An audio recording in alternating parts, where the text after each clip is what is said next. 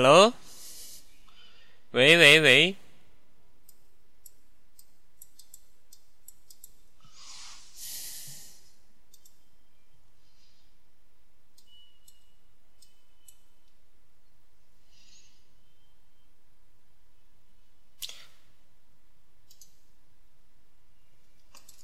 啊，我在试音啊。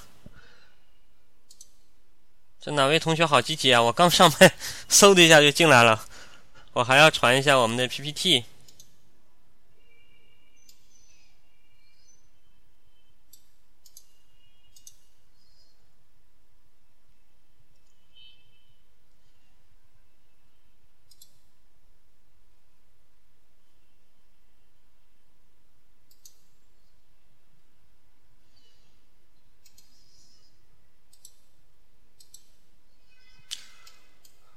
那么距离这个公益课开始呢，还有一点点时间啊！祝你考上，那就祝你报什么上什么吧啊！不管你今天面试，今年面试的是什么单位、什么岗位，都可以上岸。那你考的是什么单位啊？这位，这个这是笑脸还是什么脸呢？我这个这这位同学。你考的国税啊，那很好。那恰好今天晚上我们就要讲这个国税的真题。今天晚上我们的课程呢，在这个 QQ 群五六八四零零幺二五和 YY 五六七七九六六三频道，呃，以及这个 CC Talk 八二八五二九五六幺四群。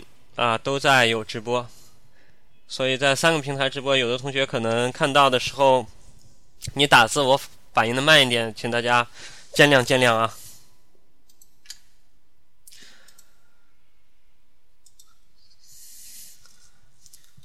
国税这两年它这个变化呢，应该说作妖的程度比以前更多了。那以前呢，只是说一年。变换那么一两个题型啊，去年的连形式都变了，但是我怀疑啊，我我 我很怀疑他今年还会回到结构化去，因为结构化小组这个模式呢，我觉得不太成熟，这是我自己的感觉。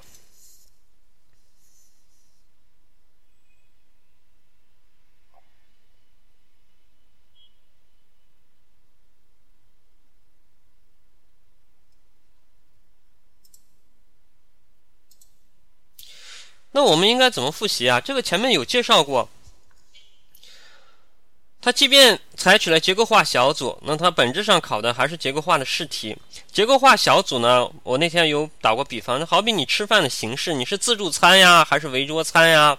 啊，还是像食堂点打菜这种啊？啊，还是说盒饭呀？这都是形式，懂不懂？这是一种形式。而我们这里讲的呢，都是具体的菜式。比如说辣椒炒肉就是一个菜。西红柿炒鸡蛋，这就是一个菜。我们讲的这些题型呢，它对应的是菜式，就是说，你不管你是以什么样的样的形式来考啊，你是盒饭也好，啊，你是自助餐也好，还是说你是这种围桌啊，有服务员给你端菜的这种形式也好，不管以什么形式来考啊，不管以什么形式来吃，番茄炒鸡蛋它还是番茄炒鸡蛋，辣椒炒肉它还是辣椒炒肉。内容不随形式而变化，内容和形式是两码事。我们在这里讲的是内容，形式呢，我们只是做一个介绍。这个应该不难理解啊。结构化小组呢，它是个形式啊，我们要有准备，但是应该说呢，这不是准备的重点。你不会答题，有这个形式有什么用？就好比你去了，你去吃一个自助大餐、自助餐大餐，去了那儿发现，哎，时间没到，一个菜都没有。你去再贵的饭店，它没有菜也没有用啊，是不是？再比如说，你叫了个盒饭送过来，发现汤都洒了，菜都倒了，都是空的，这是一样的道理。如果说你这个内容没掌握好，你不会答题，那不管什么形式你都搞不定。我们首先要会答题，在会答题的。基础上，我们才谈得上具体适应怎么样的形式。也就是说，首先呢，我们要能消化得了这个番茄炒鸡蛋，消化得了辣椒炒肉啊。比如说，你是一个这个福建的孩子，一个广东的孩子，比较传统的广东、福建、浙江、上海的孩子，你可能吃不了辣椒。那这个辣椒炒肉这个菜，不管它是什么形式，不管它是这个啊，我们说是国务院这种宴会厅啊，还是路边小摊儿。啊，还是说这种，我们去野外来个野炊，你都吃不了这道菜。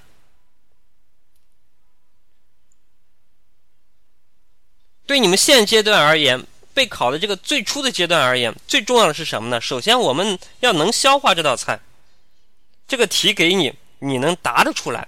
答得出来之后呢，我们才谈得上适应不同的形式去做一些改变。比如说结构化小组呢，它可能需要你有什么样的心理准备？就是你不光要会能答出来，回头呢还要适当的去点评别人的回答，要能够合适的指出别人的答题当中的一些这个优点啊和一些这个可能欠妥不足的地方，然后呢提出一个更好的融合性的改进意见啊，怎样结合起来会做得更好？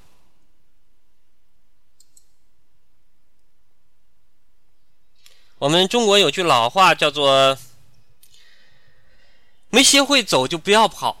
啊，不然容易摔”。首先呢，我们要学会走。什么叫学会走？学会走就是会答题。在会答题的基础上，我们再谈具体的形式的不同。那时间没到啊，就顺便介绍一下我们这里的公益课程啊，就可能有的同学听得不过瘾，觉得不够多。呃，或者说这个时间呢，每天自己有大把的时间，光听这么两节课是不够的，啊，那么大家可以注意一下，我们 PPT PPT 右上角啊，PPT 右上角这个励志 FM 幺六七八八五八频道，励志 FM 是个软件，是个 APP，这个软件里面呢，有我们二零一五年以来的所有智达公考的，不能说所有啊，绝大部分智达公考的绝大部分的这个面试公益课的录音。幺六七八八五八频道，啊，它荔枝 FM 这个 APP 它也是有公众号的，懒得下载这个软件，你也可以在公众号里面直接搜索幺六七八八五八频道，啊，你可以找到莫南辉前几年讲的讲的课，可能你会有很多新的发现。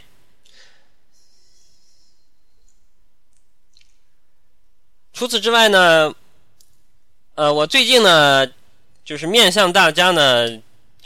做一点公益啊啊！除了讲公益课之外的公益呢，就是我去分享一下那我们现在的一些每天在发生的一些时政的热点。因为我通过这个笔试和面试的辅导啊，我发现很多同学们对于这个时政方面的这个准备呢，真的是很有困难。具体表现为什么呢？不知道什么是重点啊，很容易这个撒胡椒面下去就没有效果。啊，这个方面也下那么多努力，那个方面也下那么多努力，他找不到重点，不知道什么样的这个热点、什么样的题材、什么样的主题很可能考试，而什么样的主题很可能不考，或者说绝对不会考。我们同学对这方面呢，他这个掌握的不多，那就导致你在复习或者说你在准备时政的时候，会有一个平均用力的情况。平均用力的结果就是什么呢？什么都看了，什么都记不住。功夫花了，时间用了，啊，然后心思也也也放在上面了，但就是没有效果啊。那上了考场，申论的这个面这一些题目呢，觉得或者说申论给的那些就题材啊，觉得很陌生，自己想写个文章吧，啊，都是空话套话啊。你要想讲点实际有实际意义的观点啊，举个比较有针对性的这个例子来佐证自己的观点啊，觉得很困难。答面试也是一样的，肚子里没货。特别是综合分析题，既没有观点，也没有例证，而且也不止综合分析题。呃，像我们现在新出现的一些这个社会现象，它可能也会出现在我们的组织计划、应急应变的考察当中去。对于那些新的情况啊，比如说一些舆舆情的应对，那同学们的这方面这个热点，平时没看过，不知道实际的这个政府单位是怎么解决的，是怎么运作的。那在答题的时候就会有一种想当然、异想天开的这种想法啊，经常会提出一些不切实际的做法，考官听了只能哑然一笑。出现这么多原因，有一个非常重要的特点，就是大家对于我们的一些时政热点呢，真的是不会把握，也把握不准啊。所以呢，我最近推推出这么一个公益的服务，我建了一个群啊，每天呢去分享一些我认为啊大家有必要掌握的这种时政热点啊一些评论文章。它要么呢是。可以直接考试的那种，有很大直接考试可能性的文章，要么呢，它可以作为你答题的论据啊、论证啊，或者具体的操作方法啊。那么感兴趣的同学呢，可以加我的微信，然后呢，呃，我把你加入这个群。我的微信在 PPT 的左下角，或者你直接搜索莫南辉的这个呃微信啊，叫莫南辉 M O N I N H U I 莫南辉。好，那么我们时间到了，现在七点四十，时间到了，我们就开始讲课。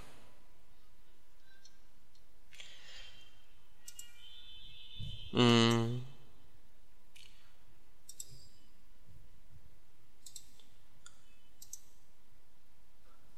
这是一道二零一八年国税的面试真题，同学们都看得到吧？啊，看不到的话，我先读一读啊。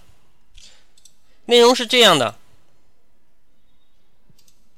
小王和小宋在不同的科室，两人约好一起休假去旅行，并订好了机票和酒店。小王去找领导请示休假情况，领导以人身因人手紧为由拒绝了。可是领导前几天刚批准了其他同事的请假申请，小王因此认为领导对他有意见，心情很不好。假如你是小宋，你如何劝说小王？请把考官当成小王，现场模拟。这是一个情景模拟题。去年，至少在国税里面，在国税的考试当中，它是每天都考的。这种题型呢，也不仅是国税在考啊，历年来看呢，主要的这种机关单位呢都考过啊，像什么海关呀，呃，以前的检验检疫呀，啊，现在还有的这个边检呀。呃，包括这种铁路公安呀，都考过，啊，还有海事。这种题型呢是前两年才出现的，但是这两年不知道为什么它就是非常流行啊。那既然流行呢，大家就要有这个心理准备，你就得备考。你不能改变考官出什么题，那你就只能适应它。谢谢蔚蓝天空和守护只为你以及随心送给我的花。我们不能改变这个事实啊！你喜欢也好，不喜欢也罢，都得去回答他。那么，首先呢，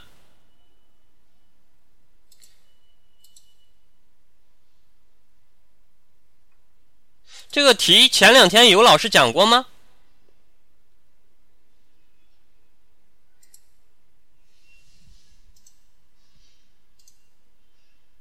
我看一下。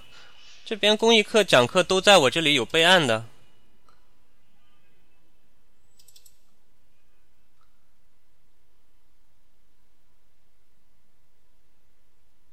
啊，好吧，讲过的话，那我们就换一个吧。本来还想展示一下那个其他一些不靠谱机构的培训答案呢。好的。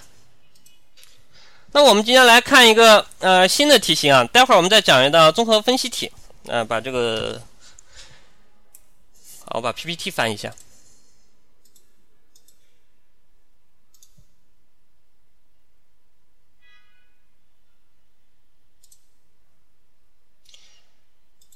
哎，有点尴尬，怎么翻译翻不了呢？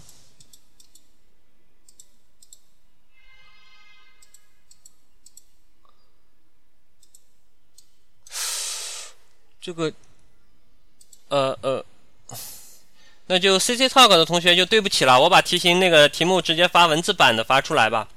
CC Talk 这个平台，我的这个电脑可能有点问题，它操作的不是很好，操作起来不是很便利，我不能保证大家都看到题目啊。我把这个题目直接发在我们的 CC Talk 这个平台的对话框里面去，对话框也发不了。啊，那就没办法了。大家就凑合听吧，就听我讲吧。CC Talk 平台的同学呢，就听我讲就好了。这个具体，大家也可以在我们的 QQ 群，在 QQ 群五六八四零零幺二五这 QQ 群的群视频，或者 YY 五六七七九六六三频道来听。好，那么我们这节课讲的这个内容是什么呢？观点，这是一种二零一八年国考出现的新题型。它不但国考考了，省考也考了啊。那么有的同学呢，可能要做两手准备。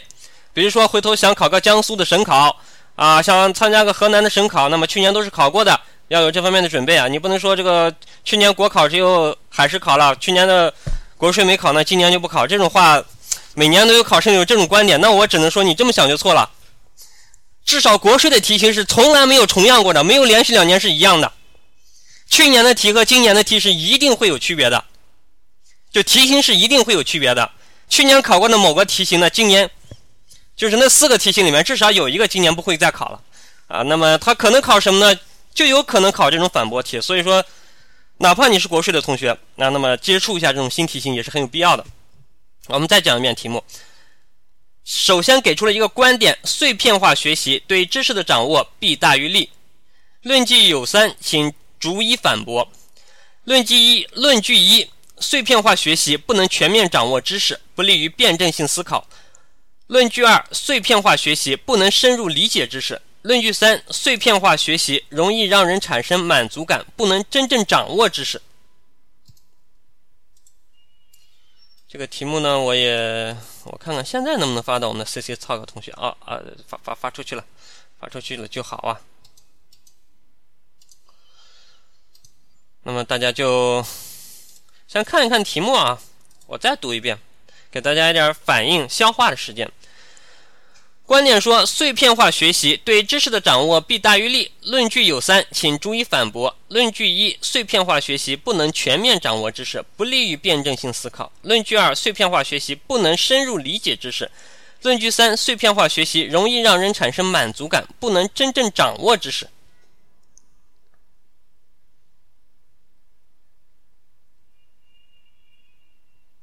同学们看到这个题目有什么感想啊？题目看懂了吗？首先呢，它是给你一个观点，这个观点是这么说的：说碎片化学习啊，对知识的掌握弊大于利。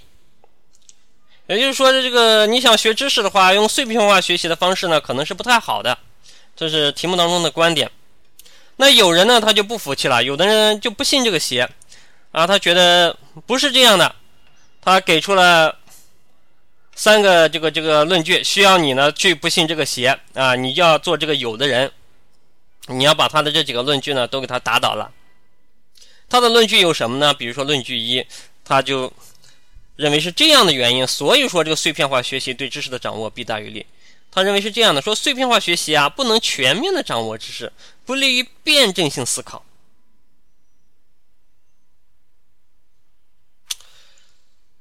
也就是说，他觉得这个碎片化学习，这个东一榔头西一棒槌啊，那这个对于辩证性思考来讲呢，是非常无益的啊，就无法这个产生一个对吧利弊两面性的分析，做不到。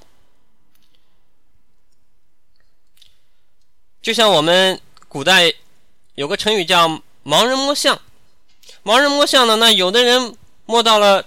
大象的腿，觉得说大象就像一个柱子；有的人摸到了大象的耳朵，就说大象呢像一个蒲扇。摸到什么就以为大象长的是什么。那么碎片化学习呢就有这样的特点。那么那些盲人呢，其实就是在碎片化学习。他们碎碎片化学到的是什么呢？是大象的不同的这种形象啊。所以说呢，这么来看呢，人家说不利于辩证性思考啊，好像是有些道理，对吧？那你怎么去反驳他呢？你要考虑一下，琢磨琢磨。论据二说，碎片化学习不能深入理解知识，也就是说，碎片化学习啊，这个肯定就是浅尝辄止嘛。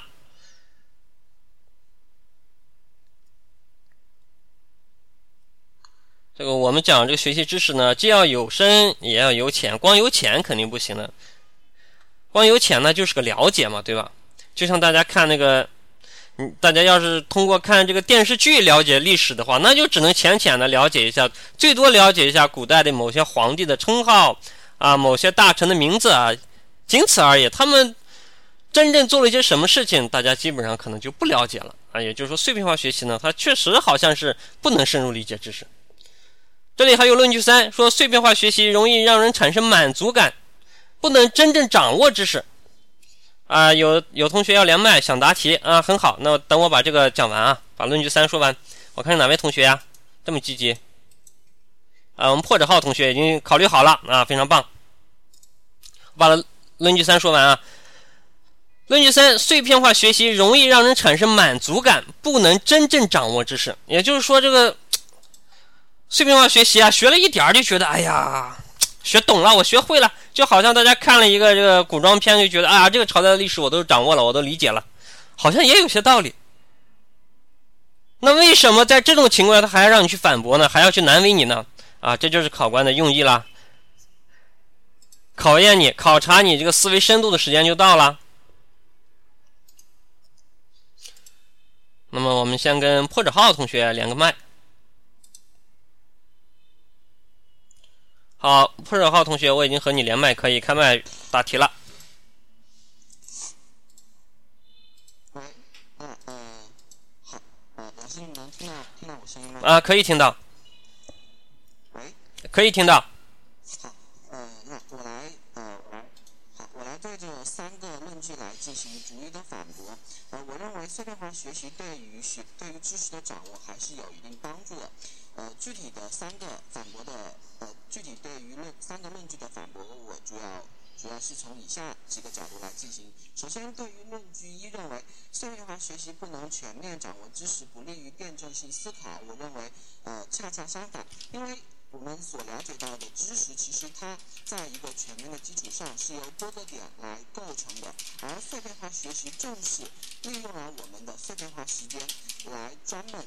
专注于某一个点来进行一个呃学习，那么持续的碎片化的学习可以让我们逐步的、逐渐的去攻克每一个点，这样所谓不积跬步，无以至千里，这样一点一滴的积累起来，其实在潜移默化的过程当中，我们就能够比较全面的对某一方面的知识有比较深入的了解，所以。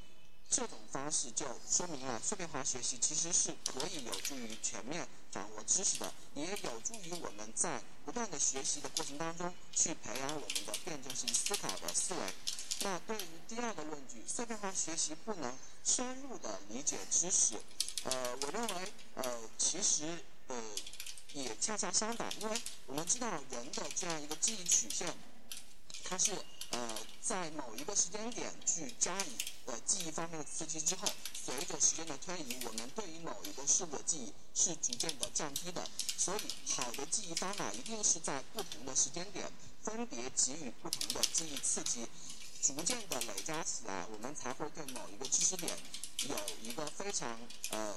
非非常呃非常深和牢固的一个掌握。那么碎片化时间恰恰是我们每天可能是坐公交车的时候，我们看看这样一个知识点。那么我们中午休息的休息的时候再看一次。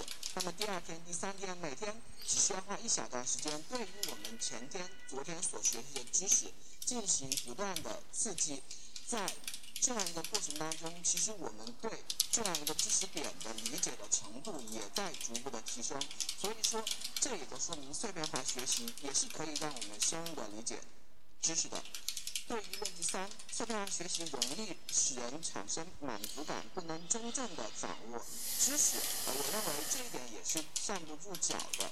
呃，恰恰相反。碎片化，因为碎片化学习，因为它的时间有限，往往对于某一方面的知识的呃揭示，只能只能是冰山一角。但是恰恰是这冰山一角，往往会勾起人们的求知欲和想去了解的这样一个欲望。那么在碎片化学习的指引下，可能有有的伙伴们就会把时间投入到对于某一个知识的横向或者是纵向的拓展上面来。那么，从这样一个角度来讲，碎片化。学习起到了一个引导的作用。在碎片化。学习的指引之下，我们恰恰是会因为我们对于知识的不满足感而去深入对学对知识进行了解，这样我们也能够真正的去掌握知识。那以上就是我对这三个论据的逐一反驳。考生答题完毕。好的，那个大家有没有同学给破折号同学送过花的呀？这么多同学在听课，怎么没人没人送花呢？啊，元英同学送了一大把花。大家觉得破折号同学答的怎么样啊？我先把连麦取消了啊。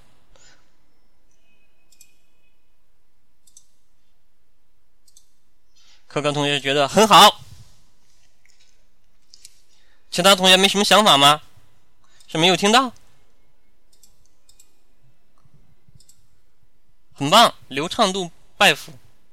嗯，这个首先啊，我们不得不非常明显的肯定，我们要夸奖表扬一下破折号同学这个流畅度。这个流畅度来讲呢，已经达到了我们面试的基本要求。那很多同学说现在一句话基本答不出来，呃，这个可能啊，不排除破折号同学曾经有面试的经验。啊，所以说它这个流畅度呢，绝对是已经达到了面试的这个要求，至少达到平均水平了。如果说有的同学还做不到这样，那说明你马上就要行动起来了，该开始答题了，该准备答题了。你不思考一下，你不上个麦，你说你怎么能得到一个充分的练练习的机会？那有的人呢，就每天都在这儿拜服大神啊，仰望大神，然后呢，目送大神一路走远，上了岸走了。你呢？在原地做一个观众吗？大家是竞争对手啊啊！当然你不不一定是同一个岗位的竞争对手，最起码是一个一起备考的考友吧。你不能眼看着他一个人走远啊，然后你在原地休息着，这有点不好意思吧？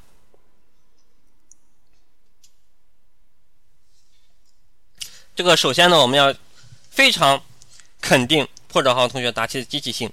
然后具体这个回答的内容呢，应该来讲呢，啊，也是有一定深度的。比如说，呃，体现了他的这个知识储备，这个记忆曲线呐，这个遣词造句，这个冰山一角这些用词啊，听起来呢还是比较到位啊，比较形象，比较具体啊，令人听起来最起码不排斥，能听得下去。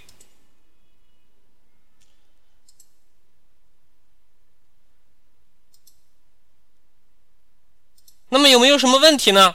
呃，当然呢，这个大家都是距离考试呢还有很长的时间，备考的路还有很长。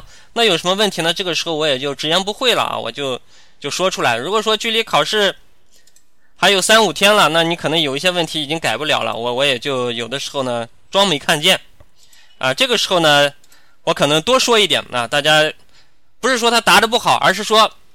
还有很长的备考的时间啊，可以让他走得更远，飞得更高，答得更好啊。所以说呢，我可能会指出一些具体的问题。你比如说吧，那么我们来看一看题目是怎么要求的。题目的观点是什么？题目的观点是碎片化学习对知识的掌握弊大于利。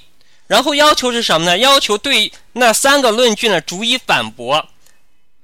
反驳是为了什么呢？那三个论据是为了证明这个观点。你反驳的目的是为了什么呢？你反驳的目的也是为了反驳这个观点，这个能理解吧？没啥不同意的吧？我们反驳那三个论据，最后就是要推翻他题目当中的观点嘛。那么他的观点是什么呢？观点是这么说的：碎片化学习对知识的掌握弊大于利。什么叫弊大于利呢？弊大于利的意思是这个问题很多，但也不是一点好处都没有，不是有没有的问题，它是个多与少的问题。这不是一个质的分析，这是一个量的分析，不是有没有弊有没有利，而是弊大还是利大的分析。这个大家能感受吧？我们说这个一个人呢，他没有绝对的好人，也没有绝对的坏人。我们经常说一个人他是这个可能好的方面多一些。啊，或者说他的功过三七开，啊，这样的说法大家听过吧？哪怕我们对毛主席，我们都说他的功过呢，可能要，呃，也也有说七三开的，也有说八二开的，也有说九一开的，啊，总而言之呢，还是承认他是有一点过的，对不对？人无完人嘛，这个观点呢，也事物呢也差不多，事物都有两面性，啊，没有什么绝对没有一点好处的事情，啊，也没有什么绝对糟透了的事情。它可能在某个方面还是有一点正面价值、正面意义的。具体到这个题目当中呢，碎片化学习对知识，题目当中的观点也不是说它一点好处都没有，而是说弊大于利。只要说弊比利大，那就算他这个观点成立了。那么破折号同学的第一个反驳是说什么呢？第一个反驳他说啊，他说恰恰相反，我们说了解到的，我们平时了解到的一些知识啊，碎片化学习呢，呃，说是可以利用了这个碎片化的时间，持续的学习呢，可以攻克每一个点，呃，一点一滴的积累起来呢，可以说是有助于全面掌握知识。啊，掉线了是不是？我得换台电脑了。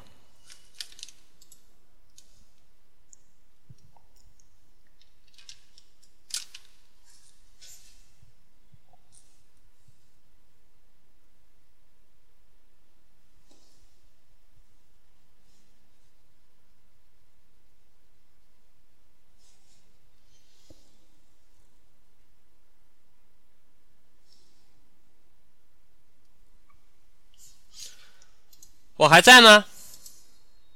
哦，我还在啊，在就好。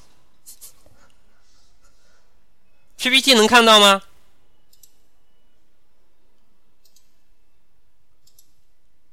啊，那就好，那我就不用那个重新来一次了。我们刚才讲啊，我们刚才说到。破折号同学呢，他提出的第一个反驳的方向是什么呢？持续学习可以攻克每一个点，然后回头呢说有助于全面掌握知识，全面掌握知识，全面掌握知识。那最后的结果是什么呢？最后的结果呢？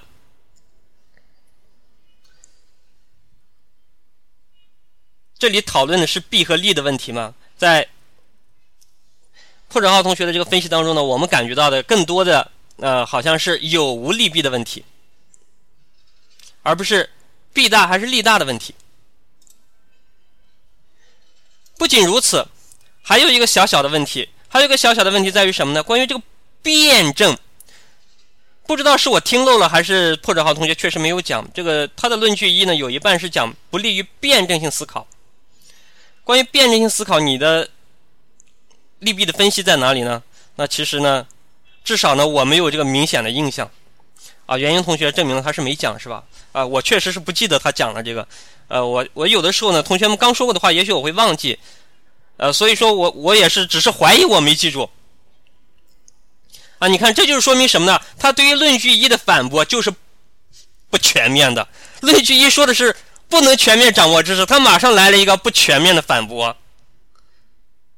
那么再来看论据二，论据二说碎片化学习不能深入理解知识。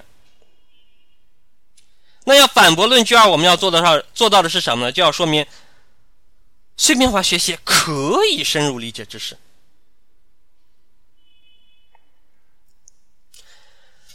在破折号同学的回答当中呢，他做了一个什么样的事情呢？通过这个记忆曲线的简单的介绍呢，就介绍了说，呃，比如说举了个例子啊，在坐公坐公交车的时候呢，不断的去反复的记忆，不断的反复的去刺激。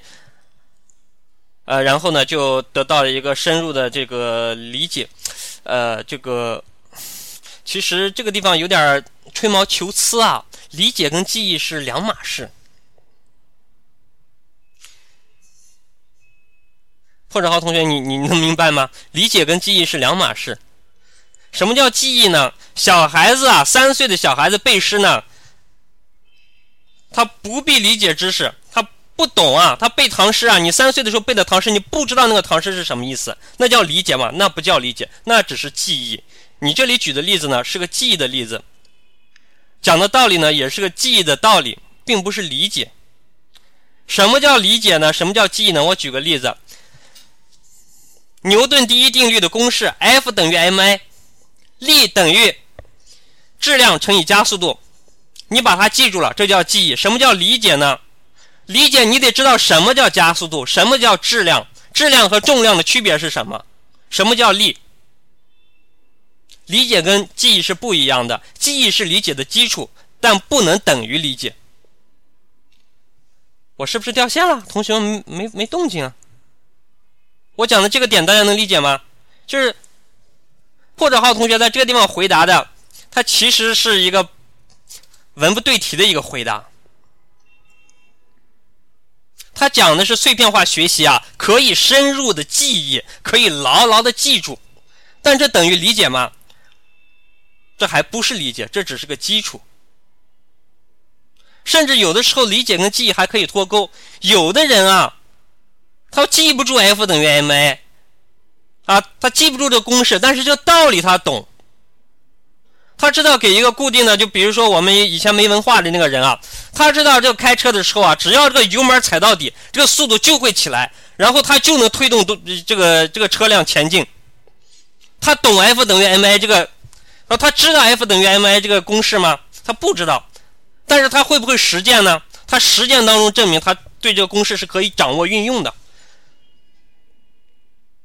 是在理解的基础上可以掌握运用的。你说他不能理解吗？他其实已经理解了这个东西，身体力行去操作了。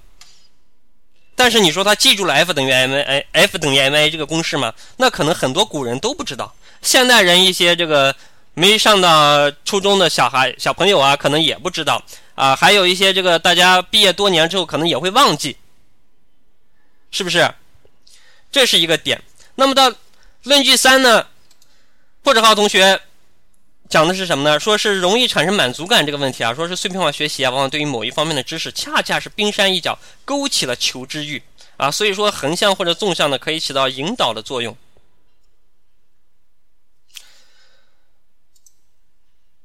这个其实就是通过分析告诉我们啊，说碎片化学习呢，也许让某些人呢不产生满足感。这个反驳呢，其实是很弱的，对不对？这个反驳其实是很弱的，而且即便如此呢，对于这某些人呢，可能也不太承认，也不太，呃，符合。那么就比，比如说，就就好比我们吃饭这种，吃饭这种事情，它是有个满足感的。我这顿吃饱了，我吃撑了，我暂时不想吃了，我暂时我的食欲得到了满足。那对于一些这个美食家来讲，他可能是这样的：，即便这顿饭他吃饱了，他还想着吃更好的东西；，而对于一个通常的人来讲，他可能暂时吃饱了就不考虑吃的问题了，他去考虑他的工作了，或者去考虑一些娱乐的事情了，暂时不考虑这个饮食的问题。那你说美食家他暂时吃饱了，他暂时就没有满足感吗？难道因为他以后还想吃大餐，这一顿就不算吃饱了？有一些这个好学的人，暂时学懂了知识，他还想学更多的知识。难道说他暂时学懂这一点知识，对他就没有产生满足感吗？那其实不是这样的，对他来讲也是产生了满足感，只不过他欲壑难填。这个满足感满足之后呢，他马上会产生新的不满足感，需要新的满足。啊，刚交了一个女朋友呢，他又想出轨，再去找一个新的。是这么个道理啊，不代表说他找到这个女朋友，他就觉得这个女朋友一点意义都没有，那不是啊，他最起码还要这个这个打个炮干个啥的，这样他才能暂时呢就觉得这个女朋友我算是真的到手了。所以这个破折号同学的刚才反应是很快，但你说他完全是切题的嘛，倒也谈不上。我这有点吹毛求疵啊，因为对于我们同学们来讲呢，暂时达到破折号这个同学的这个。水平呢是你们初期的一个目标啊，真正想上岸得到高分的话，可能还有更高的要求。对破折号同学提出的，这是一个较高的要求，较高的要求，并不是说他这么答就一无是处了啊。我把他三条的回答呢都推翻了，不代表他这个回答不好，他这个回答呢其实也有很高的质量了。大部分同学在你们的回答当中呢，可能还做不到这些。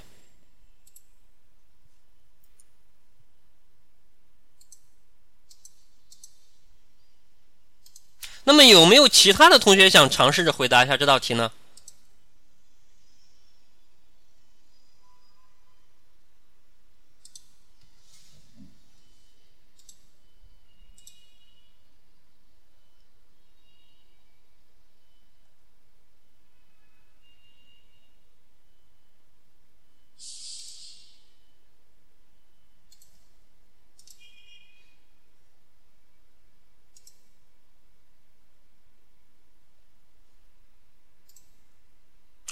呃，暂时看来好像是没有啊。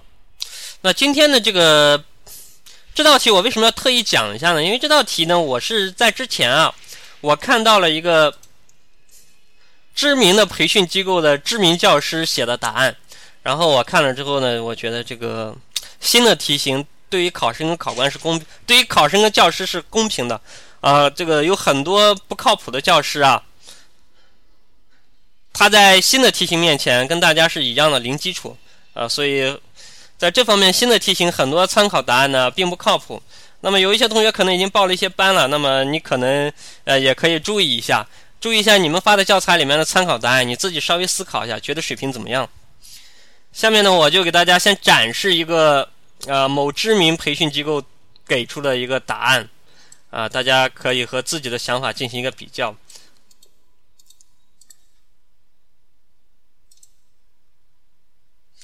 这个我应该把它做进 PPT 啊，反正同学们也不答，我们就看看人家某些机构的说法。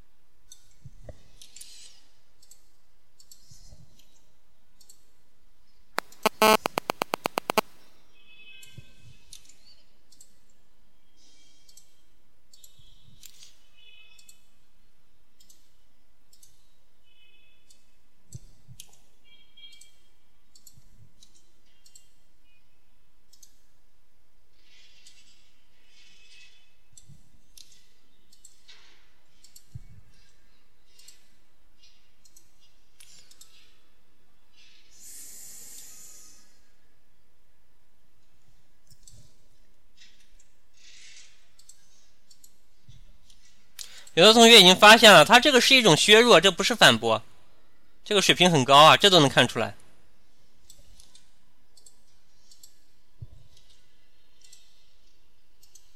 什么叫反驳呢？要推翻他的说法。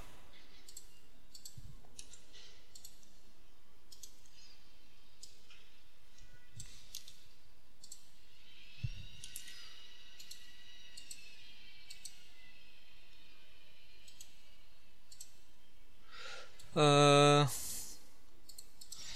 这边我直接就发在公屏上了啊，然后在 QQ 群里我也发一份吧，就有的同学可能看不到看不全，我直接 QQ 群里面我也发一份，CC Talk 同学我就暂时啊也发出去了啊，这个今天有点抽风。啊，我读一下他这个答案，某些方面呢跟破折号同学的答案呢是有一定的相似之处的。他的答案是这样的：第一，相比于把碎片化的学习用于其他非学习内容来说，学了比不学总要好。第二，之所以认为碎片化学习对知识的掌握弊大于利，是因为和系统化学习比较而言，系统化学习构建的是相互链接的知识网络，碎片化学习获得的多是杂而不深的信息。因此，题中的理由一二都是建立在缺乏知识网络的基础上。假如我们已经构建了相对完不完备的知识网络，只是把碎片化学习作为补充，那么会对原有的知识网络扩展延伸，反而更有利于知识的掌握和补充。古今有大成者，多半具备这种利用碎片化时间的能力。北宋大文学家欧阳修就提过“马上、枕上、册上的学习方法”。第三。因此，我们认为，只要掌握正确的方法，将学习分为系统化和碎片化两个级别，系统化学习做基础，碎片化学习做加法。那么，碎片化学习对知识的掌握不仅没有弊端，反而只有好处。比如，我们参加公务员考试，一方面要系统掌握各种基础知识，另一方面要见缝插针的利用各种零碎时间做题目，才能取得好成绩。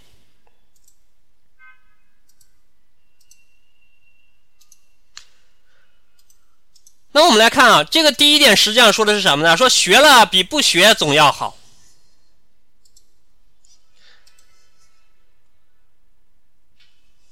学了比不学总要好，这个道理大家同意吗？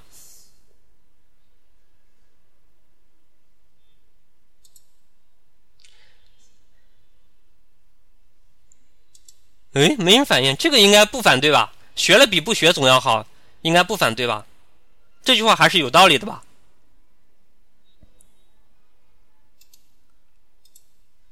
这个道理是没有错，但是这并不是反驳呀。题目的观点是碎片化学习对知识的掌握弊大于利，没有说没有利啊，只是说利有弊也有，弊更大而已嘛。但作者的说法是什么呢？学了比不学总要好。那其实说的是什么呢？碎片化学习的利处确实很少，仅仅聊胜于无，比没有强一点。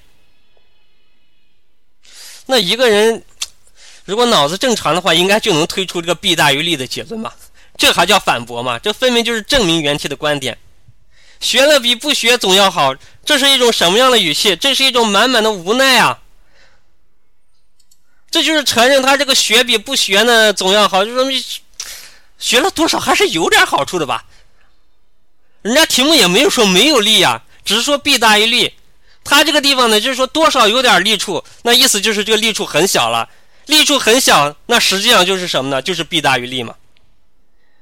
这叫反驳吗？这不叫反驳，这叫证实人家的论据。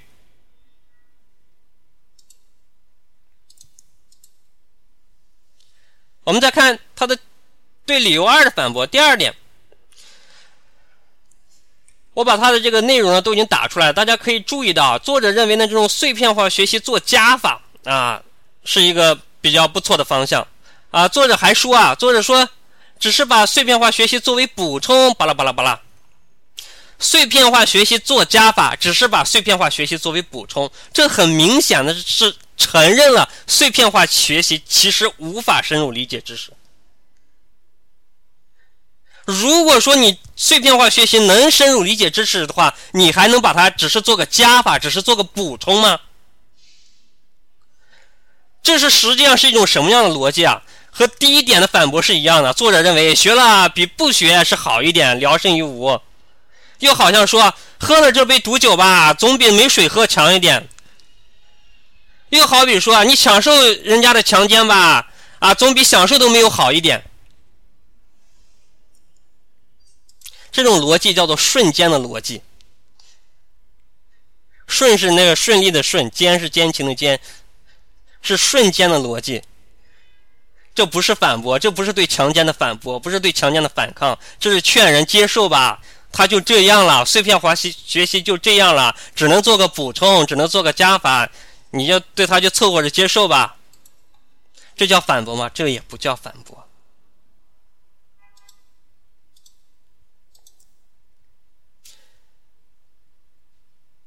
对理由三的反驳呢，作者那几句话我就不再读了，四个字概括叫做文不对题，六个字概括叫做驴头不对马嘴。人家题目当中让你反驳什么呢？满足感，你看看他的第三点反驳，可有满足感三个字？根本就没有。那有的同学说我这个地方进度好像太慢了，慢是什么呢？你以为这个错误你就不会犯吗？一些培训机构的老师写出来的答案都这样子的，你以为这个错误你就不会犯吗？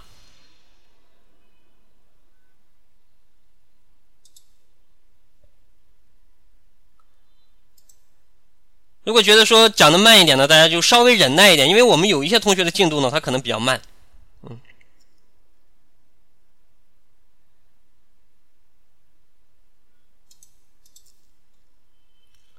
好，那么讲到这个地方呢，那我们就说这道题究竟该怎么答比较合适呢？首先，我们要总结一下前人的坑、前人的错误，然后我们避免这个错误，就能找到正确的方向。刚才破折号同学跟我给大家分享的这个所谓名师的答案呢，都告诉我们一件事，啊不不是告诉我们两个论证方向的错误，一个呢是对于题目的曲解，另外一个呢啊就压根去承认了人家题目当中的论据，这都是错误的反驳方式。正确的反驳方式是什么呢？得按照要求逐一反驳，并且呢要硬性的一定要不能承认它当中的一些观点。人家说这个，这个叫什么来着？说碎片化学习不能深入理解知识。那你按照逐一反驳的要求，就一定得证明碎片化学习可以深入的理解知识。除此之外，别无他法。你不能说顺着他的意思说，碎片化学习虽然不能深入理解知识，但是不能深入，有点广度也是好的嘛。这叫反驳吗？这不叫反驳，这最多就是我们同学说的叫削弱论证，最多就只是削弱了论证，这不叫反驳。我们要做的事情是什么呢？顶回去，不能同意他讲的点。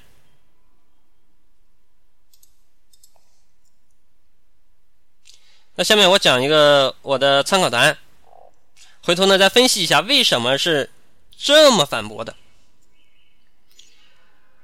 首先呢，是对第一点的反驳。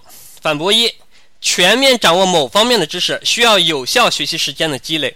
只要有效学习时间积累够了，无论是碎片化学习还是连续学习，都可以全面掌握知识。换句话说，全面掌握知识与有效学习时间的时长有关，与学习安排无关。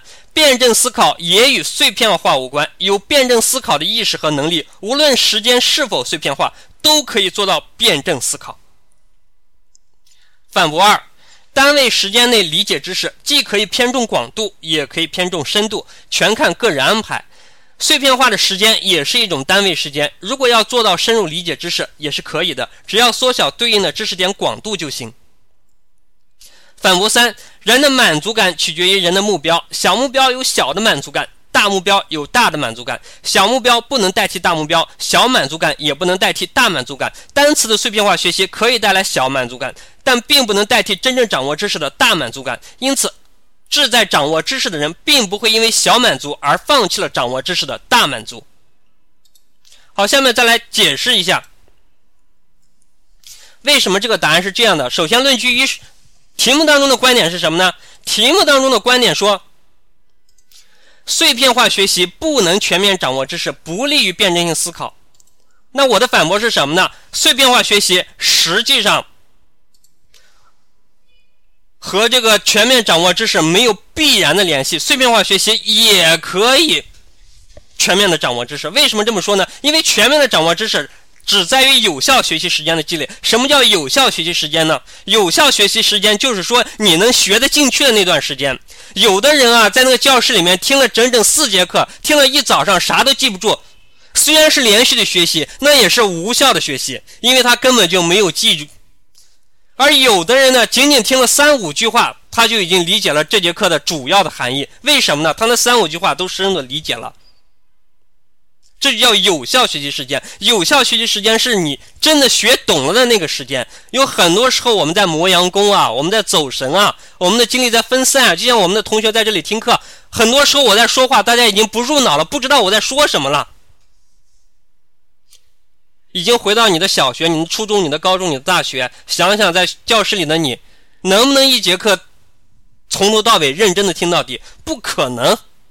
每个人的。注意力集中的时间是有限的，而真正的有效学习时间就好比那个有效睡眠时间，这个大家就好理解了。有效睡眠时间多的，哪怕你只睡了一个小时的午觉，也觉得这个神清气爽，甚至哪只是打了个盹儿，十分钟之后就感觉生龙活虎。而有的人呢，对吧？这个病殃殃的在那躺了一下午，辗转反侧，啊，做了无数个梦，起来呢还是觉得。头脑昏沉，啥都没精神，干啥没精神，吃吃不动，走走不动，玩没兴趣，觉得这个人生呢是毫无乐趣，这是一个正常的反应。这个生活经验告诉我们什么呢？有效睡眠时间是我们睡眠质量的核心。那对应的这个有效学习时间呢，其实才是我们全面掌握知识的关键。有效学习时间够了，你这个全面掌握知识就水到渠成。有效学习时间要是不够，你再连续学十天八天的，有的人就是学不进去啊。他从来就老师讲的，他不进脑子，那有什么用呢？这跟碎片不碎片没有关系。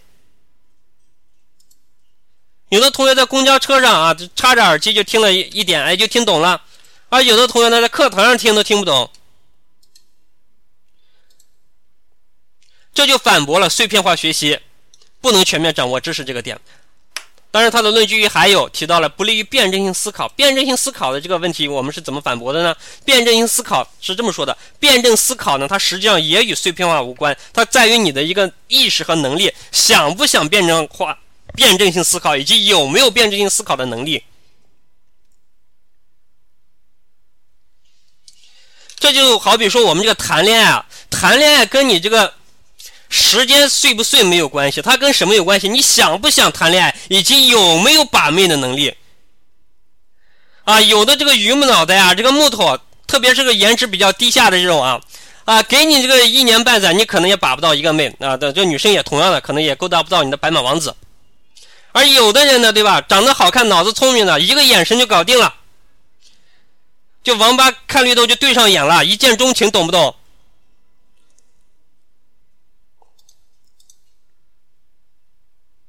所以说，这个辩证性思考，它在于你自己想不想，以及有没有这个能力，而不在于说这个时间的问题。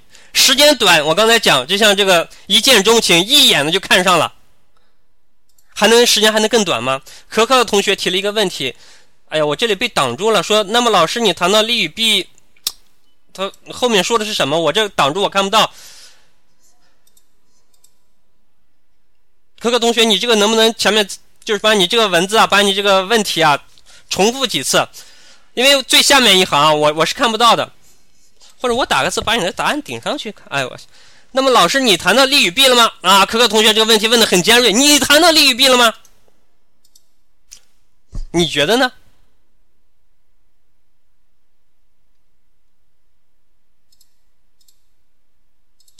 我们来看一下题目的要求，请逐一反驳。论据有三，请逐一反驳。题目的要求是让我们反驳什么呢？可可同学，你告诉我，题目的要求让我们反驳什么？是反驳观点本身，还是反驳论据？是反驳论据吧？观点的本身，反驳观点是我们的目的，但不代表我们一定要直接去反驳它。就好比。你和一个妹子，你想跟一个妹子发生性关系，不代表你要直接强奸她。你可以先跟她谈个恋爱再睡觉嘛。谈恋爱是方式，睡觉是目的。我们的目的是反驳观点，我们的方式是什么呢？反驳论据。题目要求什么呢？题目要求你谈恋爱，不是要求你强奸呀。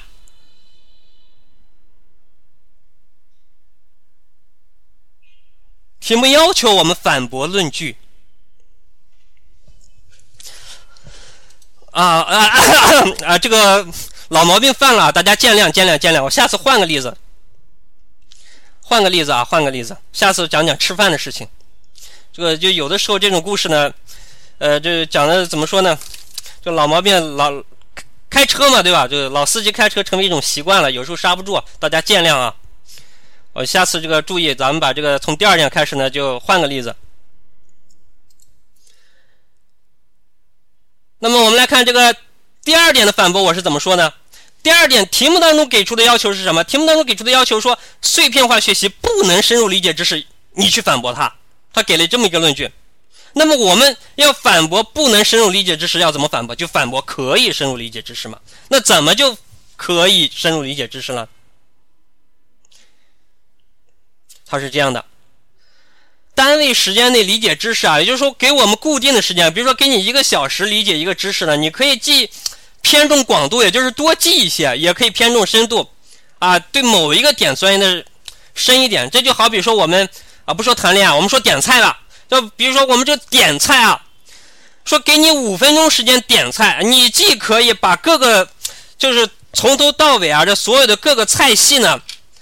啊，都考虑到所有的这个菜谱呢，都翻完，把一桌子菜都点出来，啊，也可以说我们首先呢偏重深度，就是把大家的这个喜好禁忌呢，先考虑到，先点一个最合适的，人人都能吃的菜。不要说你偏重广度，有可能出现什么问题呢？你点了一桌子菜，但是有一个人，比如说你点了一桌子全是有辣椒的，这里有一个广东人，这里有一个浙江人，这里有一个上海人，他不吃辣椒啊。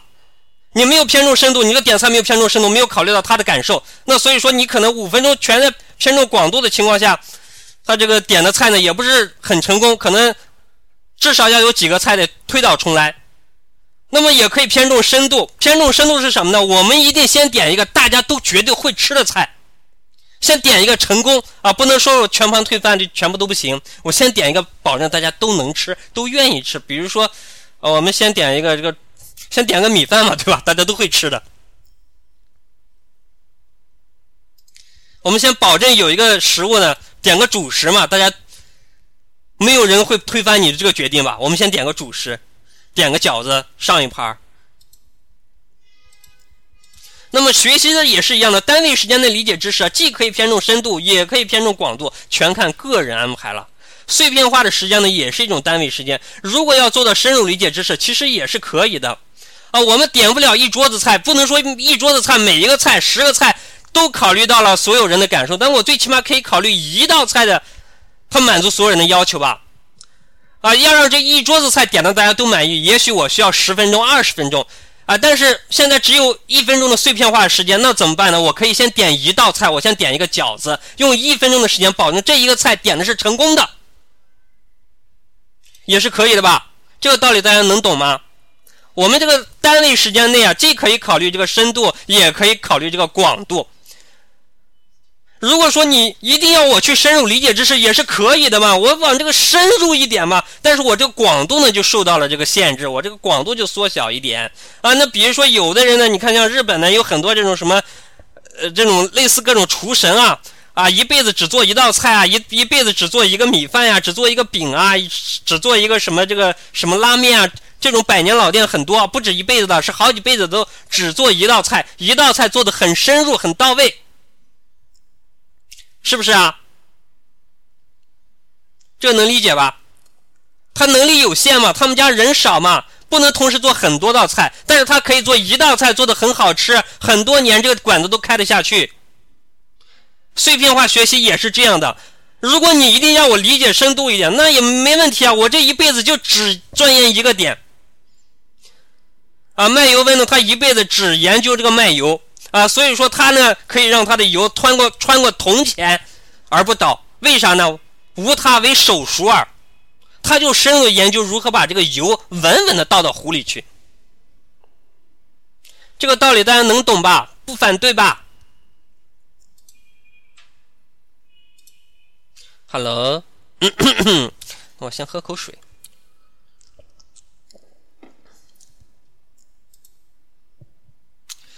讲的多了就容易催眠啊！我发现，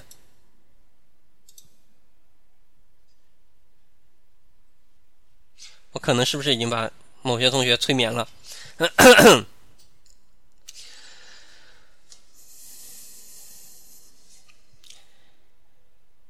这道题呢，它其实不太好掌握，为什么呢？这道题是正儿八经需要一点用脑子、考虑点逻辑的问题。那我们的同学呢，可能都有这样的一个问题，就是。逻辑方面呢是不喜欢用脑子的，既没有这个能力，也没有这个意愿，听起来没劲。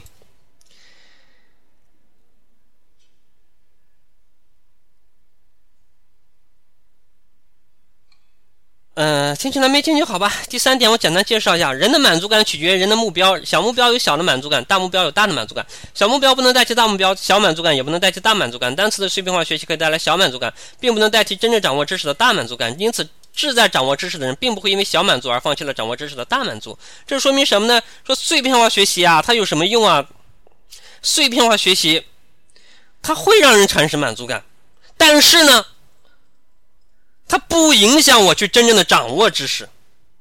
和原来的论据说的是什么呢？碎片化学习呢，容易让人产生满足感，不能真正掌握知识。我承认，我承认你这句话有一半是对的。碎片化学习呢，的确是可以让人产生满足感的，但是呢，让人产生满足感，也不见得就能真正掌握知识啊。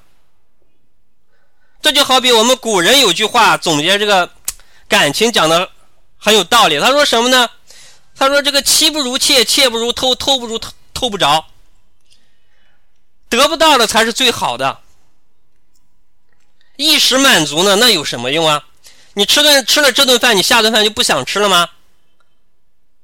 喝了这口水，你明天就不渴了吗？不是吧？是不是？是这个道理吧？能理解吧？”碎片化学习的确容易可以让人产生满足感，但不影响你去真正的掌握知识。就好比啊，我们吃米饭的确容易让人产生饱腹感，但不不影响你成为一个美食家，不影响你去真正的掌握美食的知识。蔡澜是很著名的美食家，他吃不吃米饭，他也吃。好，那么到此呢，我就把他这三个点逐一反驳了。那么同学们也许发现了，就是我这个反驳呢是非常有力的，但是同学们也许会有一个新的疑问，就是这个哎，刷屏啊，本山号二 S 同学，你这个刷屏是为了什么呢？啊，我不管，这边反正是个，我我回头收拾一下电脑，这个 CC Talk 这边我有有有点有有有有点不太正常，我自己 PPT 也翻不了。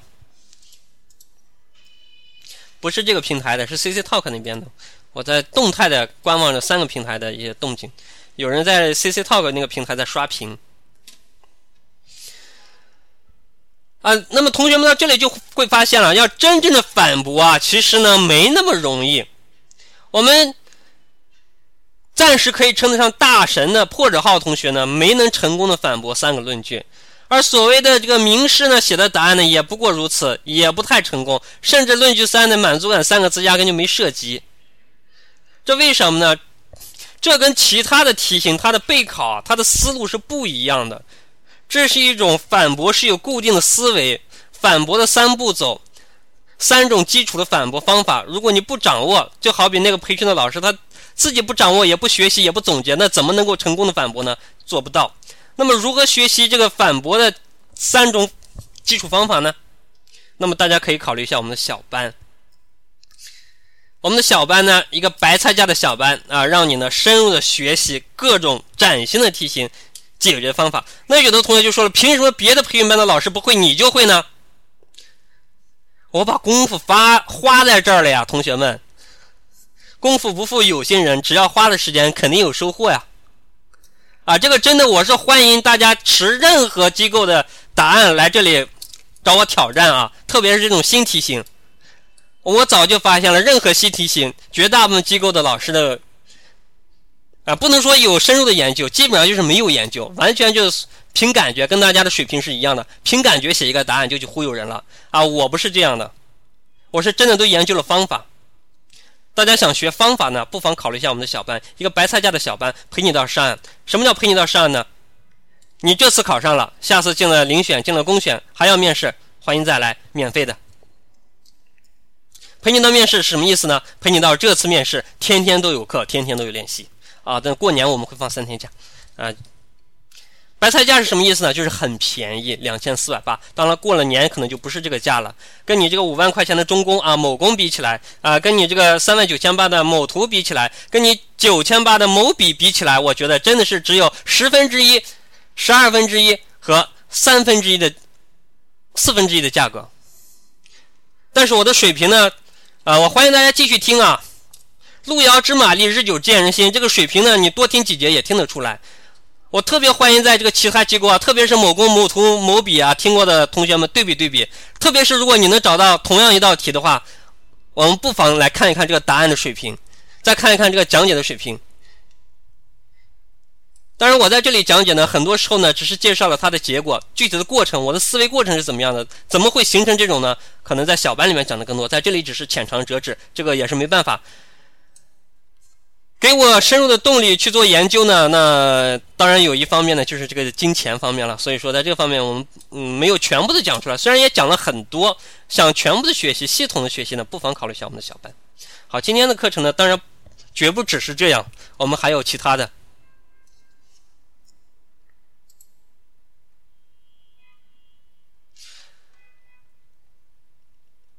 这种反驳好难啊！这是去年的面试真题。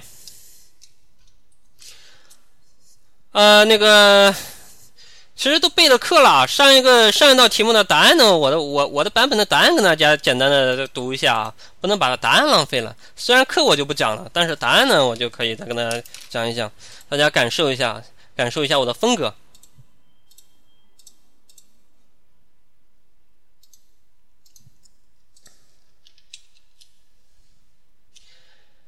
上一道题目大大家题目看得到吧？小王和小宋在不同的科室，这个啊，读一遍。小王和小宋在不同的科室，两人约好一起休假去旅行，并订好了机票和酒店。小王去找领导请示休假情况，领导以人手紧为由拒绝了。可是领导前几天刚批准了其他同事的请假申请，小王因此认为领导对他有意见，心情很不好。假如你是小宋，你如何劝说小王？请把考官当成小王现场模拟。这个题我不讲啊，这个题我只讲一下答案，介绍一下答案，因为我这会儿这个想给大家展示一下我的演技。我知道他说过，所以我不细讲，我只讲一下答案。小王，我看你脸色不是很好啊，咋啦？生气啦？啊，咱俩约好的这个旅行，因为你领导一句话，啊，就这么泡汤了。那确实也也也该生气。不过我觉得啊，最该生气的是我才对吧？啊，你想想，那回头是我一个人孤身去旅游啊，不是笑话。你看看你啊，说实话，你还让我羡慕呢。羡慕啥？羡慕领导看中你啊！啊，你想一想，同样是请假，你同时去请就能通过，你就通过，为啥呢？那领导其实说的也很明白嘛，人手紧张。为啥你同事请假，人手就不紧张，到你就紧张了呢？还不是因为领导离不开你嘛？你不在，你们科的工作就没法干，那至少是干不好嘛，对不对？工作离不开你，说明什么呢？业务骨干呀。那你说我们上班是为了啥？不就是为了，不就是为了不断的提升自己，不断的进步吗？啊，你这进进步的程度，肉眼可见了。以后单位你说组织提拔领导的时候，这不就是优先你这种业务骨干吗？哎，这话说回来，咱俩一起出去玩，机会还有的是嘛。这次你去不了，我给你带好吃的回来，啊，你就安心做你的业务骨干吧。啊，我也不会说你的。你的机票、酒店我也帮你先退了，你忙你的工作啊。咱们就这样回聊。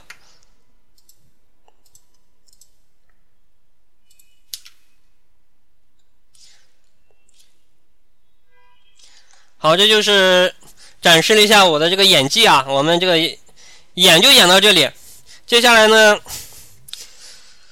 啊，接下来时间我再讲一道综合分析题吧。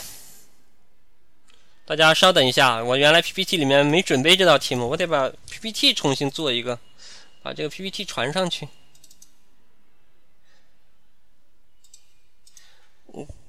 大家不要慌啊，时间很快的。操！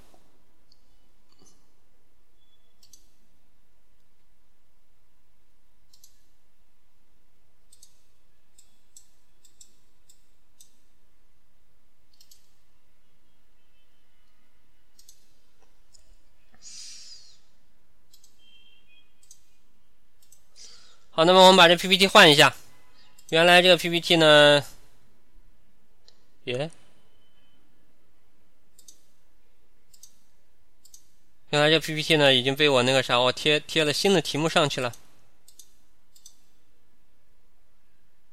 还是想听反驳题啊？那回头再讲呗。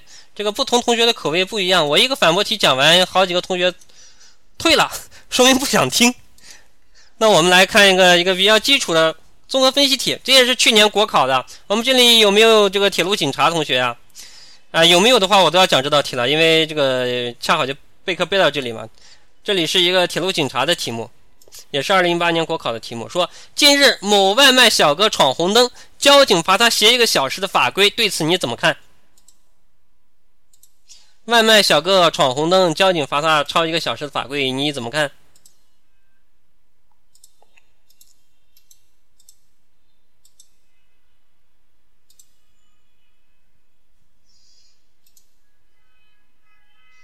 那同学是不是心想，能怎么看？凉凉拌凉看呗。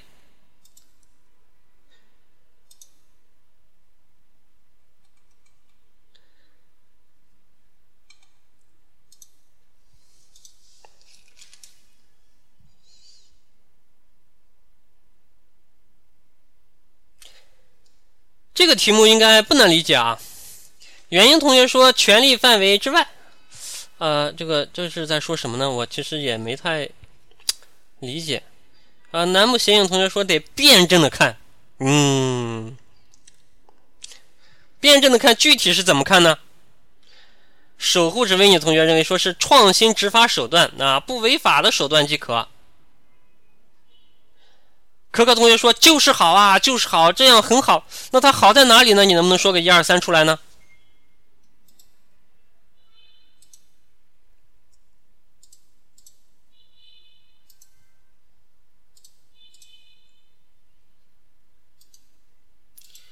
就是交警没这权利吧？啊，那么守护只为你的同学也说了，说罚个五十没啥感觉，无所谓呀。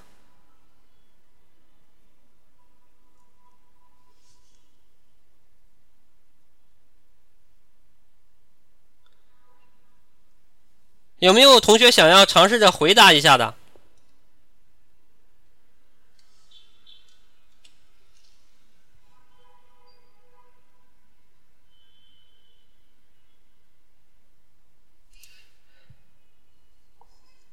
没有的话，这个题呢，就是啊，我待会儿也给大家朗读一个啊某机构的这个答案，那作为对比，回头大家再对比一下我的答案。大家就感受一下，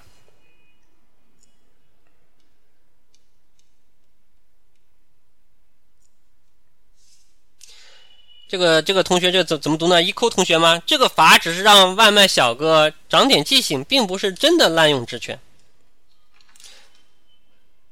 没有同学想尝试一下这道题目吗？综合分析题是各类考试、各类结构化考试，不管你考什么单位。但凡是结构化考试，它都离不开的一种题型。哪怕是去年的国税啊，它也以这个漫画题的形式考了综合分析题。袜子洞同学提出了一个观点，这是人情味的处罚。蔚蓝天空同学认为这是灵活执法。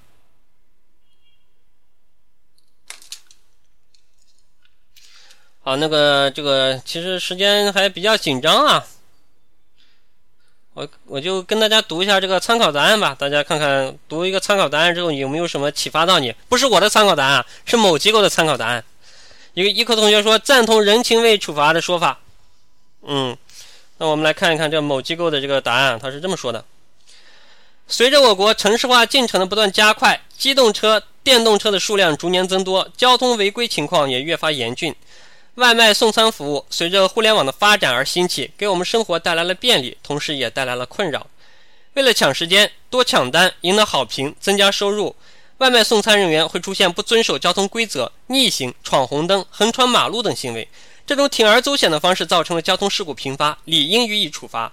而交警对于外卖小哥的违法行为采取罚写罚规的方式，体现了人性化执法，能够起到惩处力度。原文如此啊，我一个字没改啊。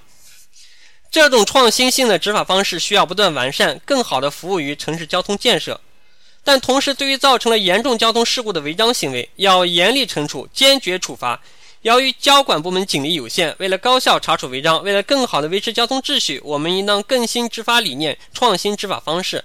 第一，交管部门要提高执法力度，更新监控设备，在城市主要路段。易堵路段安排警力，明确好权责意识，出台切实可行的交通法规，做到有法可依，执法必严。第二，采用大数据创新执法方式，增加违法交通法规的成本。利用高科技增设人脸识别系统，在电子屏上曝光违法车辆的信息。对于严重违规、屡教不改的行为，采取上失信名单、限制高消费等手段进行治理。第三，运用高效便民的。措施惩戒交通违法行为，除了传统的处罚、罚金和治安拘留手段，我们还可以让不遵守交规的司机和行人着交通协管员服装，协助交警执勤，人性化执法，让他们成为城市宣传片的主角。第四，加大交通法规的宣传力度，提高市民的安全意识。我们可以利用交通广播和新闻栏目报道交管新闻，曝光。违法行为，我们还可以利用短视频、微信、微博、抖音等媒介进行宣传，让安全出行的理念深入人心。最后，社会公众应当提交、提升个人素质，加强交通法规的学习，提高安全意识，文明出行，相互礼让，共创和谐平安的交通环境。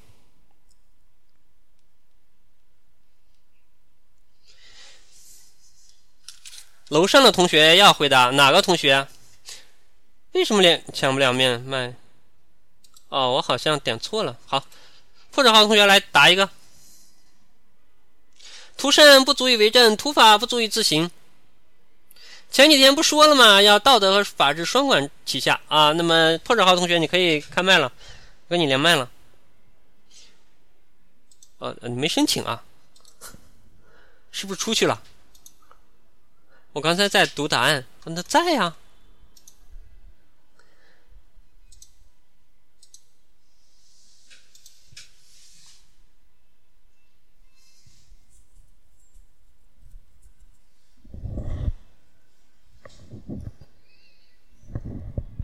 家听能听到声音吗？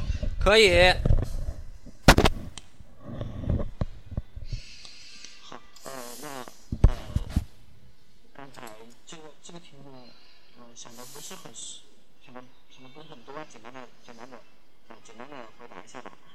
呃，对于这样一个现象，我认为，呃，我有以下几个看法。第一，我认为这是一种在管理上的创新的机制。呃，传统的对于交通的违规行为，我们往往是采取罚款或者是扣分的方式来进行。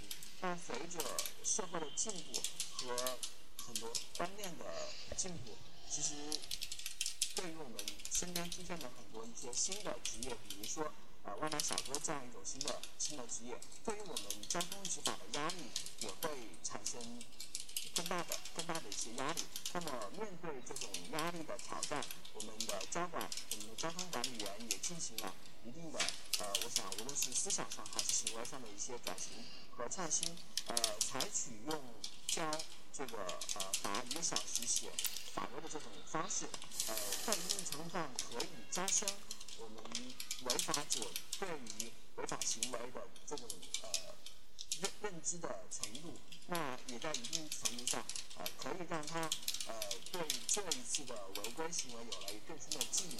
那么从某种意义上来说，也可以帮助他在今后的呃今后的这个工作当中，能够减少这种类似的违法行为。呃，那从这个角度上来讲，我认为这种既创新又带有一定人情味的公情式的管理，是我们需要在今后的呃政府的管理的过程当中需要去多加提倡的。那第二点，我认为呃。我们各项的这种管理，呃，也一定要将这种呃管理与合理的这种惩罚相结合，呃，不能既不能单纯的用这个法律的手段来简单的进行处罚，那也不能只用单纯的用这种呃人情化这种管理去加以处罚。我认为一定要把要将两者做一个很好的结合，只有这种双管齐下的方式，才能够既从行为上呃规范我们违法者的这种行为，更加的能够使之从思想和观念上呃纠正其错误的观念，那么也能够使他呃树立起这种正规呃正确的交通呃规则的意识。那以上就是我对这道题的看法。大家好的，那么我们我先把哎那个破折号同学把你的麦先关了，讲个结束。我我我给他结束掉了，哈哈。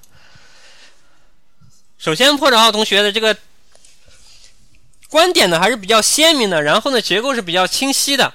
结构清晰是怎么讲呢？它明显的就讲了两大点。观点鲜明是怎么说呢？旗帜鲜明的提出啊，这这这种做法呢，它是管理上的创新啊。然后第二点呢，指出呢说这个各项管理都应该推广一下，说管理跟惩惩罚相结合。那么实际上啊，实际上对于这道题本身的这个评价呢，破折号同学全部讲在第一点了。对这道题本身的看法呢，全在第一点，第二点已经是推广了。就是推广在其他的领域啊，在其他的这个执法领域，其他的一些解决问题需要管理、需要服务的场合，可可能要去怎么做？是不是啊，破折号同学？你实际上是在做推广。第二点，实际上是在做推广。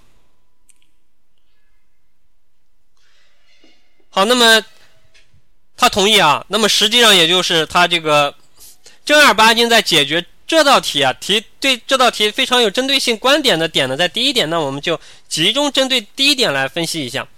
它的第一点呢，是认为它是一个管理上创新的机制啊。传统的对于交通违法的行为呢，啊，我们往往采取一些这种罚款啊什么的这种这种手段。那么，那么对于新的职业、新的情况呢，我们交通执法的压力呢越来越大。那在这种情况下呢，他认为这是一种思想上、行为上的转型啊，让他们这个。送外卖的小哥啊，超一个小时的这个法规啊，可以加深违法者对违法行为认知的程度啊，可以让他对这个违规行为有更深的记忆，减啊，可以减少他更多的违法行为啊。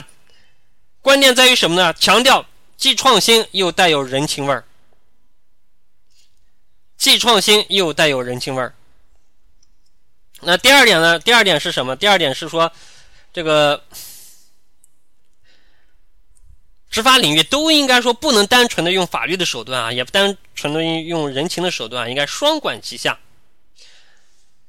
这就是破折号同学这个回答这道题主要的一个思路。那么其实呢，我们设身处地啊，换个角度啊，你考虑你是一个外卖小哥。大家知道闯红灯的话，按照我们依法办事的话，按照传统的按照法律来办是什么样的处罚吗？大家知道这个行人啊、非机动车闯红灯会有什么样的后果吗？大家知道吗？传统的处罚方式是怎么样的？大家知道吗？不知道啊？那我告诉大家，处以警告，并可处以五到五十元的罚款。也就是说，按照传统的办法，这种最多可以罚五十块钱。或者说，认真的讲啊，有观众申请连麦，这谁呀？啊，没有了，怎么？什么情况？什么？看到又有又没有？不重啊，很轻啊，对不对？而且有一个实质啊。那么这个这种情况下，我们考虑一下，对于这个外卖小哥，对于一个送饭的人，究竟什么样才是有人情味儿的处罚？你是罚了五十块钱让他赶紧走呢，还是说把他留在这写一个小时的法规？不是不让他走，不让他送饭，让他扣人家的那个什么那个碗？假如他现在有这个里面装了好几份饭，每一份饭都都晚了，都超时了，哪一种更有人情味呢？大家想一想，换位思考，你作为一个外卖小哥，凭良心说话，很明显，交五十块钱赶紧走人吧，认倒霉了。超一个小时，不说那个啥少赚了多少钱，赔的钱都不止五十了。实际上，这种罚他写一个小时法规啊，并不显得很有人情味儿。大家要设身处地站在小哥的角度讲一讲，那为什么交警要这么干呢？交警为什么这么干？交警不知道。交警不知道说那个，交警不知道说的那个，这这对外卖小哥来讲，一个小时很重要嘛？其实交警应该是知道的，他就是故意要这么干，就是为了给他一个深刻的印象啊，罚他写一个小时的法规，看你下次再闯红灯了不？是不是这样啊？不管城哪个城市，这里不考虑他赚不赚的问题，是超时要罚款的，这哪个城市都一样的吧？不考虑赚的那几单，你都超时这么久，一个小时肯定箱子里面所有饭都超时了，这要是要罚款的。让他超一个小时，这是为了交警让他下次呢长个记性，不要再闯红灯了，罚五十块钱。他不心疼不肉疼，但是让他超一个小时，他心疼他肉疼，不但扣钱，还影响评分呢。这才是本质啊！那么我们再想一下，交警为什么不按照法律规定？法律规定就只能罚款了。实际上，这交警是知法违法，执法违法。为什么交警要这么干？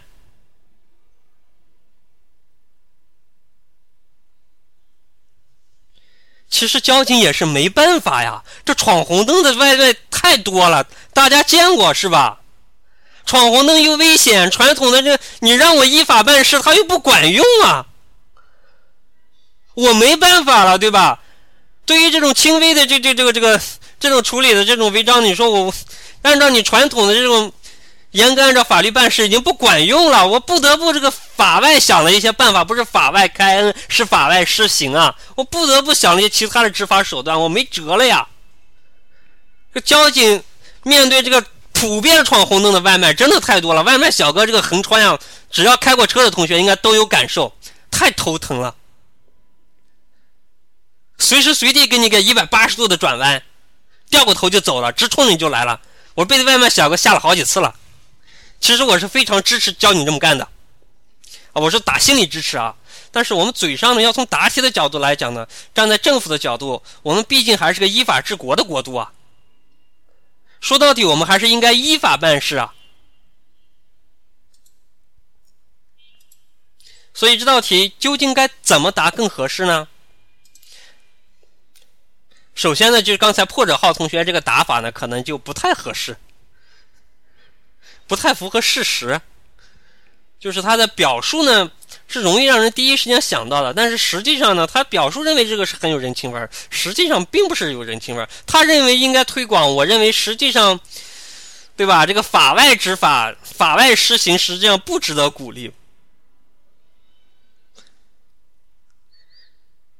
所以，我认为啊，破者号同学这个思考还是不够成熟的。那怎么办呢？我们既要解决这个问题，啊，又要依法办事、依法治国、依法行政。那如何把它结合起来？问题要解决，事也要办，活也要干。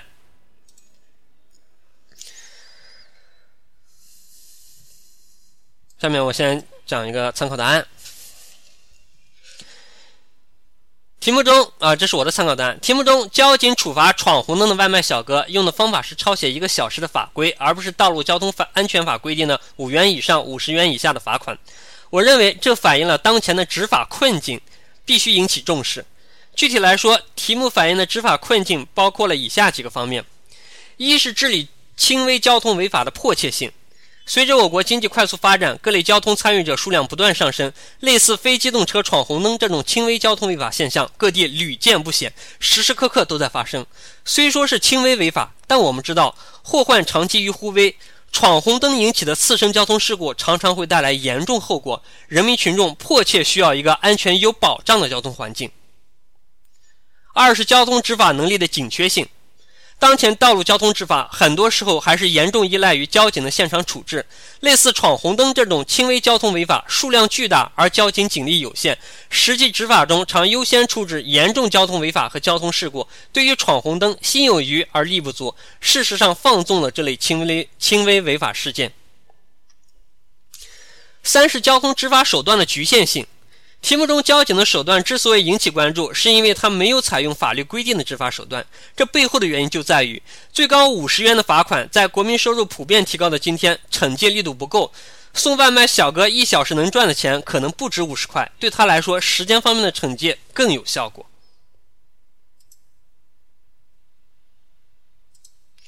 为了解决这类执法困境，我认为应该从以下几个方面入手：一是提升执法设备的技术水平。目前，摄像头采购成本已经大幅下降，云计算、云处理的水平也在不断进步。交通执法领域可以引进摄像头加云处理的技术，智能判别各类轻微违法事故，降低交通交警的执法压力。二是丰富交通执法手段。过去，对于非机动车闯红灯的法定处罚只有罚款，手段单一。可以考虑修改相关法律，对于轻经常轻微违法的交通参与者，设立一些类似社区服务的处罚办法，并将罚款金额与上年国民平均收入挂钩，不再固定为某个金额区间，既丰富执法手段，又维护了法律的权威。三是加大交通安全的宣传力度，通过广播电视、报纸、网络、新媒体等载体，结合学校教育、社区宣传、公共交通工具等宣传渠道，全方位立体式宣传交通安全的重要性，积极培育交通安全人人有责的理念，让每个交通参与者都从我做起，遵守交规。好，那么这就是我的参考答案。下面呢，介绍一下这个参考答案，那为什么是这个样子的？在介绍之前呢，就简单的再打一个广告。我们的小班呢已经开课了，呃，但是呢，它是一个循环开课的这么一个情况。我们的基础课程呢，理论课程呢，它是循环开课的啊。有些特色加课呢，专项练习呢，在基础课程结束之后呢，啊，就会不断的这个蜂拥而至，啊，连续的开设，每天都有啊。所以说呢，早报名早收获，晚报名呢，可能就少学了几天嘛。啊，有意向的同学呢，不妨趁早考虑一下啊。如果说现在已经报了这个某工某笔啊，然后这种考试的这这这种班呢，啊，当然也欢迎大家在他们的课程结束之后呢，再来感受一下更深层次的思考、更上档次的答案啊。因为这个也不是自吹，当然我也不需要谦虚，大家对比可以看得出来，我真的是非常非常欢迎大家拿某工、某图、某笔任何机构的。参考答案和我的答案来对比一下，肉眼可见的差距。如果你想弥补、想缩小这个差距，你在某功能达到的最高的水平，啊，距离我的这个地方水平可能还有还还有一节，那个那个这个地方的最高水平就是他老师的水平，你还到不了他那个水平，那你如何想超越他的水平呢？你就可以考虑在我这里，因为我的水平比他高啊，所以你就有可能去超越他。有的同学说，经过我自己的一段分析、一段研究，我也可以超越那些某工某图的老师，那个这个道理也没错，但是需要时间啊。你自己琢磨，不比我教你来的快吗？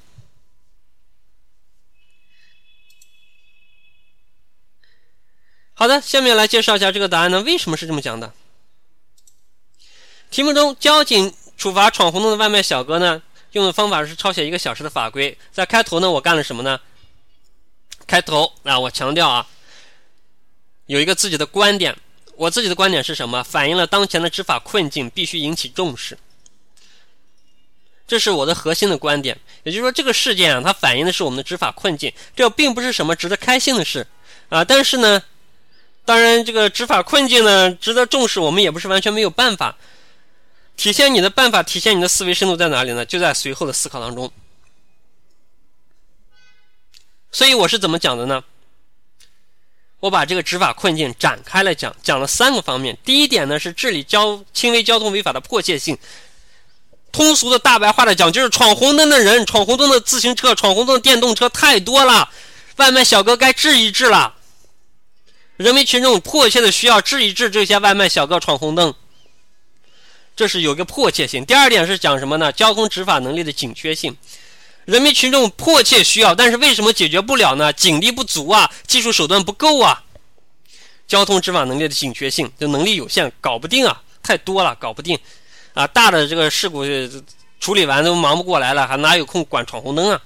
三是交通执法手段的局限性，呃，就是你要依法依规的话。这玩意儿，这闯红灯只能罚款，罚款他又心不心不痒肉不疼的，无所谓啊，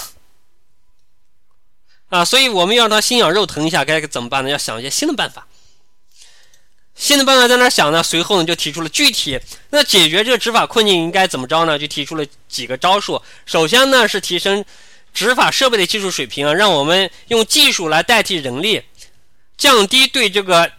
交通执法警力的需求啊，我们用技术来代替。现在很多地方其实已经有了，已经智能到先进到摄像头啊，拍完之后可以自动与身份证照片这个对比，然后提供这个身份证号啊，这这这样的技术已经有了，在很多地方已经在用了啊。你闯了红灯，连你的身份证号都给你一起公布出来。第二个呢是什么呢？第二个是解决我们的法律的问题。我们的法律过去啊。立法的当年五十块钱很贵，但是现在呢，五十块钱已经不值钱了。法律的严肃性、法律的权威性受到了挑战，那怎么办呢？我们要修改一下法律，把这个法律的权威性、严肃性给它树立起来。怎么去树立它的权威性、严肃性呢？啊，让它可以长期的用。怎么叫长期的用呢？这就可以借鉴一下，比如说我们像这个啊，国家赔偿的制度，国家赔偿是怎么干的呢？啊，比就参照上一年的。当地的国民平均收入水平，当地的平均年收入啊，给你赔个两年啊、三年的钱。那我们这个罚款金额也可以跟这个上年的国民平均收入挂钩啊。你这个地方，你当地上年平均收入水平是人均收入三万，那我们乘一个百分之十，一次性罚三千啊。在那个什么，在这个人均平均收入水平五万的地方，我们乘个百分之十就罚五千，对吧？啊，这样呢，这这这个玩意儿它不就不必经常再改了吗？啊，不必说十年后、二十年后，你把五十提到一百，一百又不够了啊！通货膨胀一影响，又又又没辙了。那我们不能这么办啊！我们可以考虑一下，我们在这立法的方面考虑一下它的长期性、权威性、严肃性。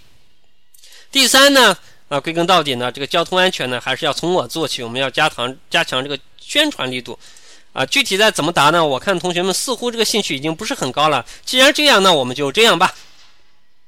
今天的课程到这里就结束了，大家还有什么疑问啊？关于这个复习的方式啊，还有这个练习的办法呀，啊，都可以来问我啊。顺便呢，再跟大家告诉一个好消息，就是我最近的免费的公益的提供一个服务，就是每天呢推送一些我精选的这个叫什么来着？精选的时政热点啊，免得大家呢不知道从何复习起啊。你你自己全都去复习吧，压力太大，记不过来。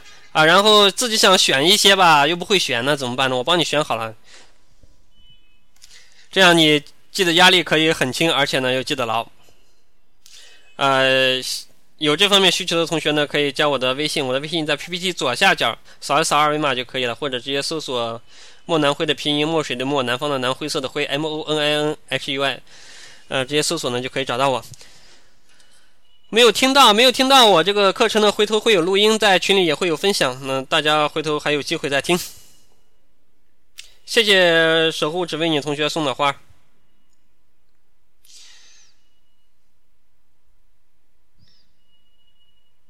嗯，看来没有问题了。那我们今天晚上呢，课程就这样愉快的结束了。明天晚上的课程呢，还是我们杨青基卓老师为大家带来这个好句子专场啊，一些这个古典名句呢，大家可以用在答题当中去。后天的课程不出意外的话，可能还是我。嗯，欢迎大家后天再来捧场啊！当然，明天晚上的课程也很精彩。可可同学提出了一个观点，说给外卖一个小哥一个教训，加强他法治观念；三人性执法；四给社会一个正面舆论效果。老师辛苦，谢谢你送的花啊！加强他法治观念，应该加强大家的法治观念吧？我觉得更好一些。人性执法，这道题其实跟人性执法关系不大，因为我分析过了，交警罚他写一个小时的法规本身就很不人性了。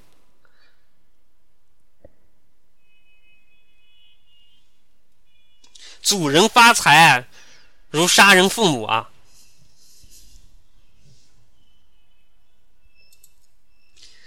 这个交警这个做法，影严重影响了人家这个外卖小哥的发财之路啊！